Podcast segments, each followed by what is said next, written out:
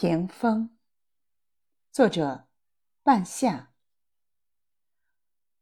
以广招门客之名的孟尝君，门下食客数千人，不论贵贱，号称一视同仁。孟尝君待客时，会在屏风后面安排人记录下谈话内容，以及亲戚居处。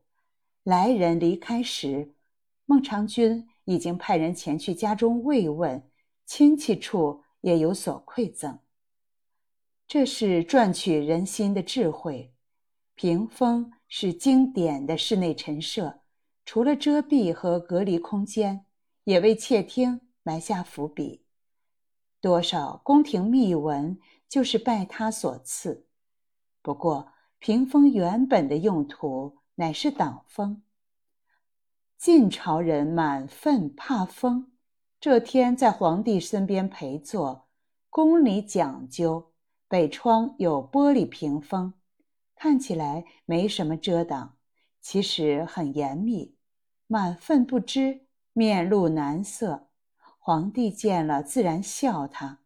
满愤回应说：“臣就像怕晒的水牛，看见月亮还以为是太阳，因而喘息。”还有别样的屏风，唐朝的杨国忠。以外戚为政，生活豪奢。冬天时，挑选身材肥胖的婢女侍立身前遮风，号称“肉屏风”。传统医学认为，风寒暑湿燥火乃自然界六种不同的气候或环境的状态，合称六气。当六气太过不及，或者与季节时间不符。超过人体所能适应的限度时，六气就会成为致病的因素，蜕变为六淫或者六邪。风邪来袭，如果有一排可人的屏风在周遭遮蔽，有病疗病，无病防病，该是几乎所有人心中的起立愿景。传统药材中果然有一味药，号称屏风。主治的也正是风症，这位名叫屏风的药材，更知名的称谓乃是防风。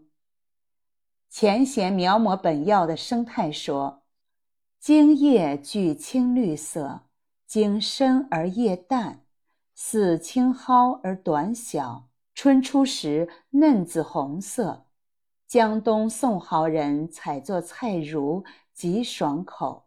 五月开细白花，中心攒聚作大房，似石螺花，实似胡荽子而大，根土黄色，与蜀葵根相类。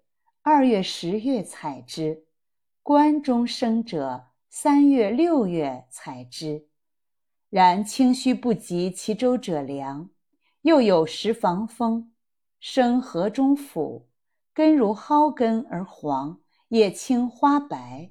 五月开花，六月采根曝干，一疗头风眩痛。